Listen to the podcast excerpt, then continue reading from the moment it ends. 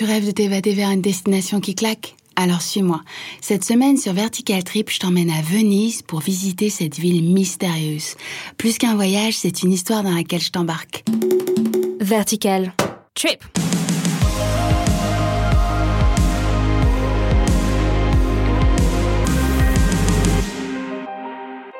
Est 9h30, je suis à Charles de Gaulle pour Venise.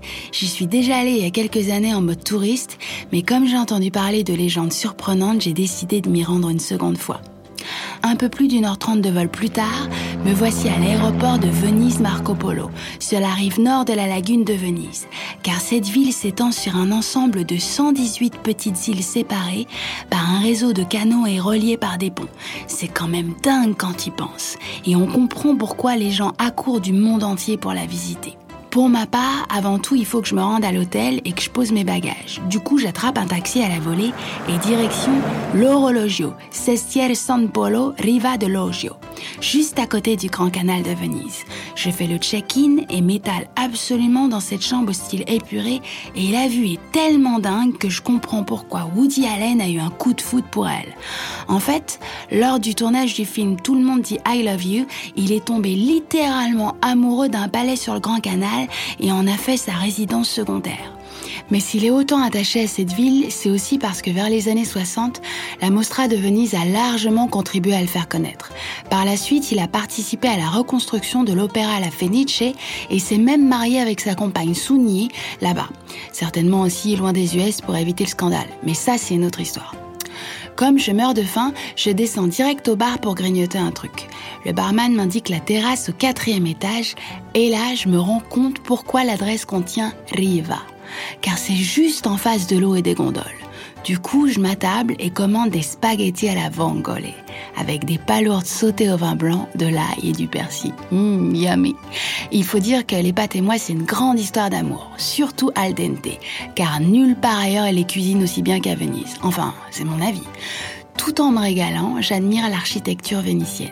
Quand j'ai fini, j'ai fait le tour de l'hôtel qui est assez cool, comptoir en pierre, fauteuil en cuir vintage et un joli petit salon avec deux statues qui tiennent une très belle cheminée.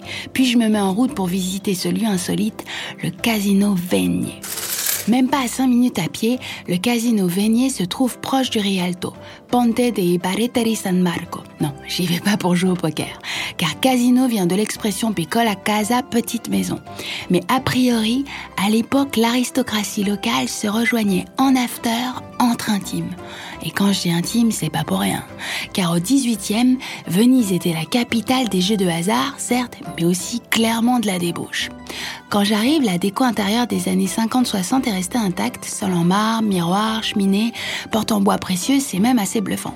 Mais si je suis venue, c'est d'abord pour me mettre à ce fameux Liago, petit balcon couvert en fer forgé qui permet de voir le pont des Ibaretari d'en haut, sans être vu, mais aussi de regarder au travers du Judas caché dans le pavement de marbre de la pièce d'entrée à surveiller qui s'apprêtait à entrer autrefois.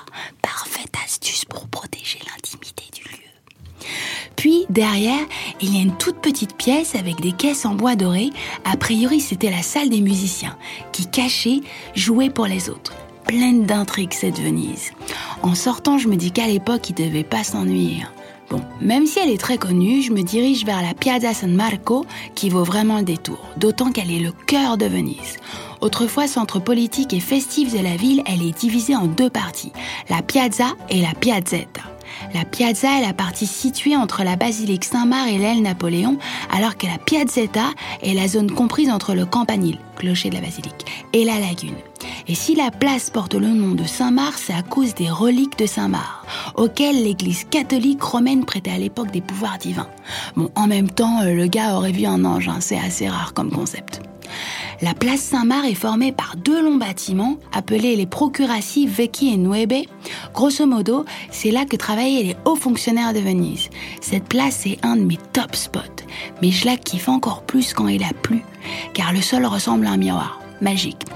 Comme là il fait assez doux, je vais profiter de la terrasse du café Florian en mode Dolce Vita. De l'extérieur, le café fait un peu bourge, certes, à cause de son style 18e, mais très honnêtement, le cappuccino et les macarons qui servent avec sont tellement bons que ça vaut le coup. Pour continuer cette visite un peu creepy, je me rends au palais maudit de Venise, le Palazzo Dario. Situé dans le quartier de Dorso Duro et à l'embouchure du Rio delle Torreselle, il surplombe le Cambiello Barbaro. La façade alterne de grandes fenêtres et médaillons de marbre multicolores dans un style gothique vénitien. Mais ce qui attise le plus ma curiosité, c'est que ce palais a porté malheur à tous ses propriétaires. A priori, ils seraient tous morts dans des conditions de ouf. Tout semble commencer à la fin du 15e où Giovanni Dario ordonna la construction d'un palais aussi grand que son ego par l'architecte Pietro Lombardo. Par la suite, c'est la fille de Dario qui en hérita et se suicida dans des conditions mystérieuses après l'assassinat de son mari et de son fils. Waouh J'en ai la chair de poule. Mais ce n'est pas tout, car à partir du 19e siècle, toutes les personnes qui ont habité sont mortes dans des circonstances très cheloues. Aujourd'hui, le palazzo n'est ouvert au public qu'en de rares circonstances et les visiteurs s'en tiennent éloignés. On comprend.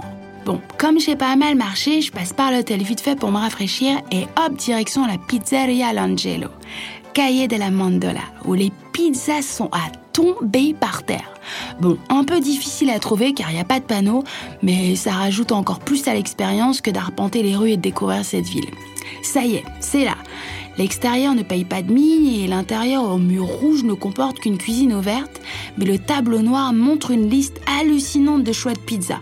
Parmigiana, calabrese, spinaci, et c'est sur la 4 fromages que je jette mon dévolu. En plus, le prix est carrément donné et le personnel est super sympa.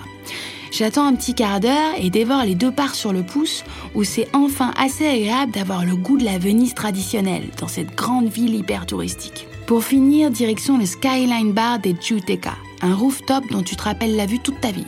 Pour y accéder, je grimpe à bord d'un vaporetto pour me rendre d'abord sur l'île de Giudecca, puis je monte au dernier étage de l'hôtel et là, waouh Un panorama 360 qui mérite immédiatement une story. Le ciel se mélange de rose et d'orange. Ça mérite bien un spritz, même si c'est pas donné. Franchement, je m'en fous, c'est pas tous les jours qu'on peut assister à un tel spectacle. Je rentre à l'hôtel super rapide cette journée bien remplie et m'endors aussitôt. Le lendemain, même si mon avion part assez tôt, je me speed pour prendre une gondole et passer sous le pont des soupirs.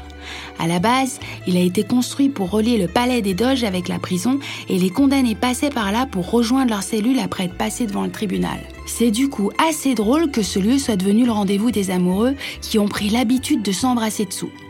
Bon, j'aurais adoré visiter les îles Murano, mais l'heure tourne et je vais rater mon avion, donc direction l'aéroport avec plein de souvenirs en tête. C'est terminé pour cet épisode de Vertical Trip. Si t'as aimé, abonne-toi à ton application de podcast préférée et parle-en à tes potes sur les réseaux sociaux.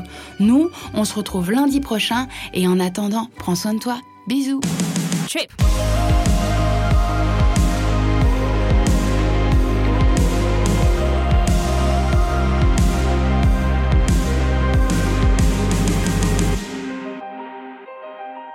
Vertical.